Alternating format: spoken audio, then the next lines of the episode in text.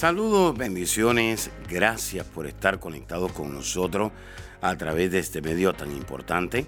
Soy el pastor Kerwin Castillo, pastor del Ministerio Internacional El Rey Jesús en la ciudad de Cape. Y quiero invitarle a que reciba estas enseñanzas que de seguro van a edificar su vida, su liderazgo, su familia y van a transformar su vida espiritual, su economía y su salud física. Saludos amigos, bendiciones a todos aquellos que nos sintonizan. Gracias por estar conectados con nosotros una vez más a través de este medio de comunicación tan importante. Bueno, usted sabe que hay muchas cosas de las cuales hay que hablar, pero yo quiero hacerle una pregunta en el día de hoy, una pregunta eh, clave que probablemente usted lo ha pensado, probablemente usted lo ha hecho o probablemente usted no lo ha hecho. La pregunta es la siguiente. ¿Ha tomado en serio usted lo que Dios le dice? ¿Ha tomado en serio lo que Dios le ha prometido? ¿Ha tomado en serio usted aquella palabra que Dios le dio? Bueno, quiero hablarle un poco hoy sobre un hombre que tomó en serio lo que Dios le dijo. Dice la Biblia en Hebreo 11:7, por la fe Noé, cuando fue advertido por Dios acerca de cosas que aún no se veían, con temor preparó el arca en que su casa se salvase. Y por esa fe condenó al mundo y fue hecho heredero de la justicia que viene por la fe. Aquí vemos una cosa. Noé tomó en serio un anuncio que Dios le estaba haciendo. Tomó en serio algo que no se veía.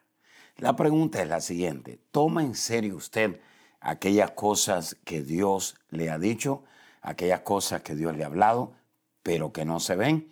Noé tomó en serio lo que Dios le habló y dijo, aunque yo no lo vea, yo voy a construir un arca para que mi familia se salve.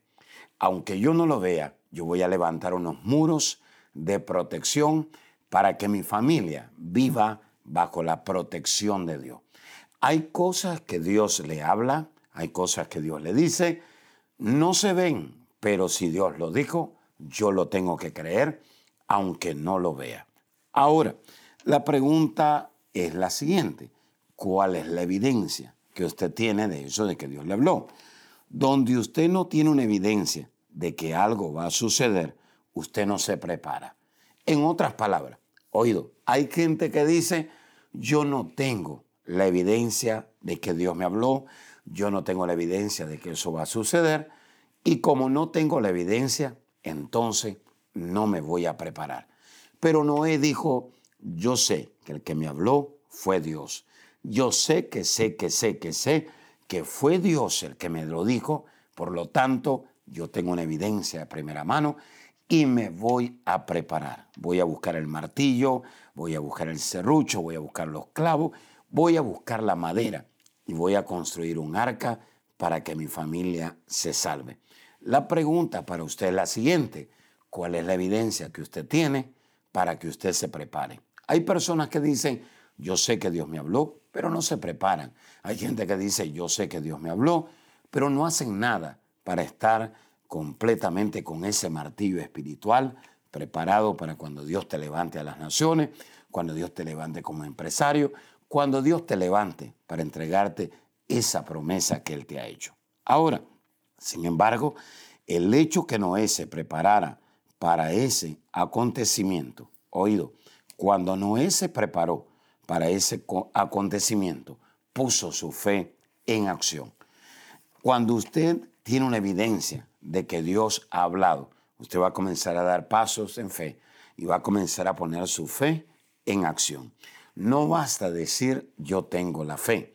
Hay gente que tiene sueños, que tiene planes, pero no los pone en acción.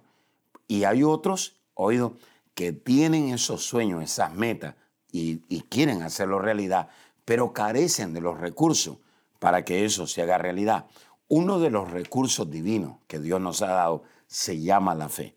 Y esa fe usted la tiene que comenzar a poner en acción en medio de cualquier situación.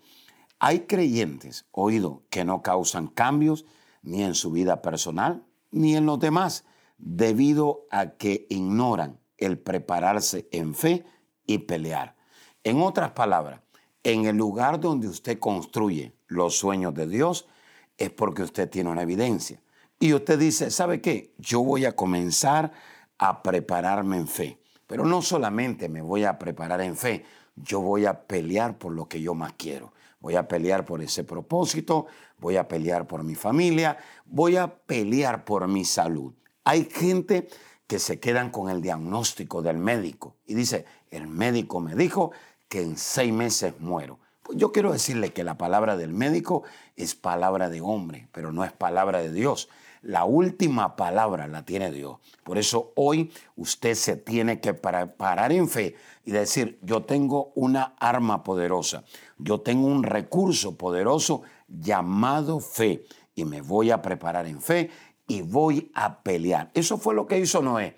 Noé se preparó en fe, comenzó a construir el arca, pero dijo, voy a pelear por mi familia, voy a pelear por todo lo que está a mi alrededor. Hay mucha gente que me está mirando en esta hora que dice, pastor, es verdad, Dios me ha hablado, yo tengo la evidencia, pero no he construido absolutamente nada, no he escrito nada, no he hecho un plan, no tengo metas, no tengo sueños. Pues hoy es el día para que usted se comience a preparar en fe.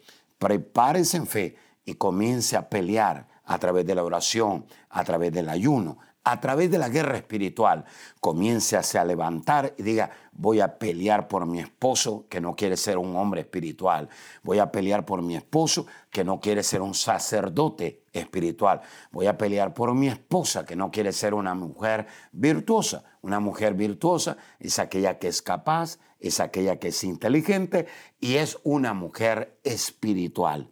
Así que hay mujeres que no son espirituales, pero el hombre, en vez de condenarla, en vez de juzgarla, debe de buscar cómo prepararse en fe y pelear por su familia. Padre que me estás escuchando en esta hora, prepárate en fe y comienza a pelear por tus hijos. Yo quiero orar en esta hora por aquellos que dicen, yo tengo una evidencia de que Dios me ha hablado, de que Dios me ha dicho que construya algo, pero necesito prepararme en fe y pelear por mi familia. Claro que sí.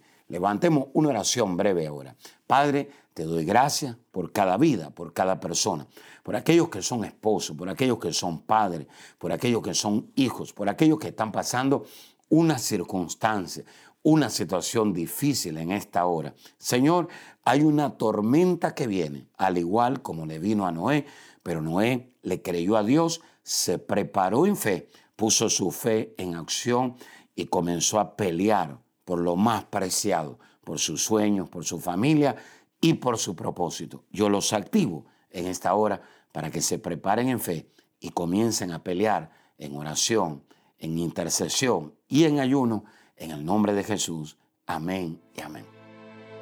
Amiga y amigo que nos está sintonizando en esta hora, no es casualidad que usted se conecte con nosotros. Dios es un Dios de amor, es un Dios de misericordia y es un Dios que da una nueva oportunidad. Pero para que Dios nos dé una nueva oportunidad, necesitamos arrepentirnos. El arrepentimiento es lo que hace que Dios nos dé una nueva oportunidad. Quisiera usted en esta hora pedirle perdón a Dios por sus pecados. La palabra pecado quiere decir saber hacer el bien y no hacerlo.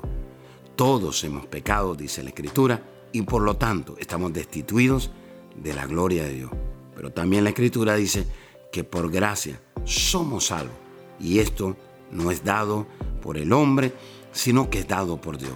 Jesús murió en la cruz del Calvario. Y en la cruz del Calvario Jesús derramó un poder llamado gracia para darnos esa oportunidad de volver a acercarnos a Dios.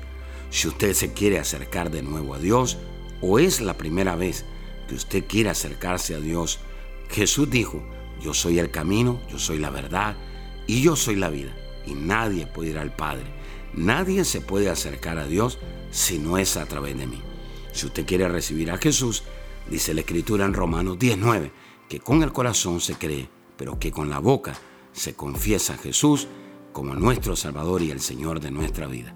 Repita ahí conmigo en voz alta y diga, Señor Jesús, reconozco que soy pecador, me arrepiento de todos mis pecados. Señor, perdóname, límpiame con tu sangre. Gracias Jesús, porque si hoy muero, al abrir mis ojos estaré en tu presencia, porque tú eres mi Salvador y mi Señor. En el nombre de Jesús, amén y amén. Si usted hizo esta oración con nosotros, gracias. Queremos invitarle a que usted se congregue en una iglesia que tenga visión, que se derrame el poder del Espíritu Santo, que la presencia de Dios sea real, donde hayan sanidades, milagros y donde su vida y su familia sean transformadas. Si usted quiere mayor información, le podemos conectar con una iglesia ahí en su ciudad o en su nación. Por favor, llámenos o escriban. Será hasta la próxima. Bendiciones. Saludos amigos, bendiciones. Quiero darle las gracias a todos los que se conectan conmigo a través del podcast. Y bueno, yo espero que usted le pase la voz a otras personas y le deje saber que esta herramienta está acá para edificarle, para bendecirle y sobre todas las cosas para traer fortaleza en medio de estos últimos tiempos. Hay muchas enseñanzas que son de gran bendición. Tenemos enseñanza de la familia, de la fe, de los últimos tiempos y también cosas relacionadas con la prueba. Así que usted se puede conectar y pues puede ser de gran bendición. Pasen la voz a su familia en América Latina, en otros lados, en Estados Unidos y déjele saber que pues aquí está la palabra de Dios revelada para bendecir sus vidas. Les bendigo y será hasta la próxima. Bendiciones.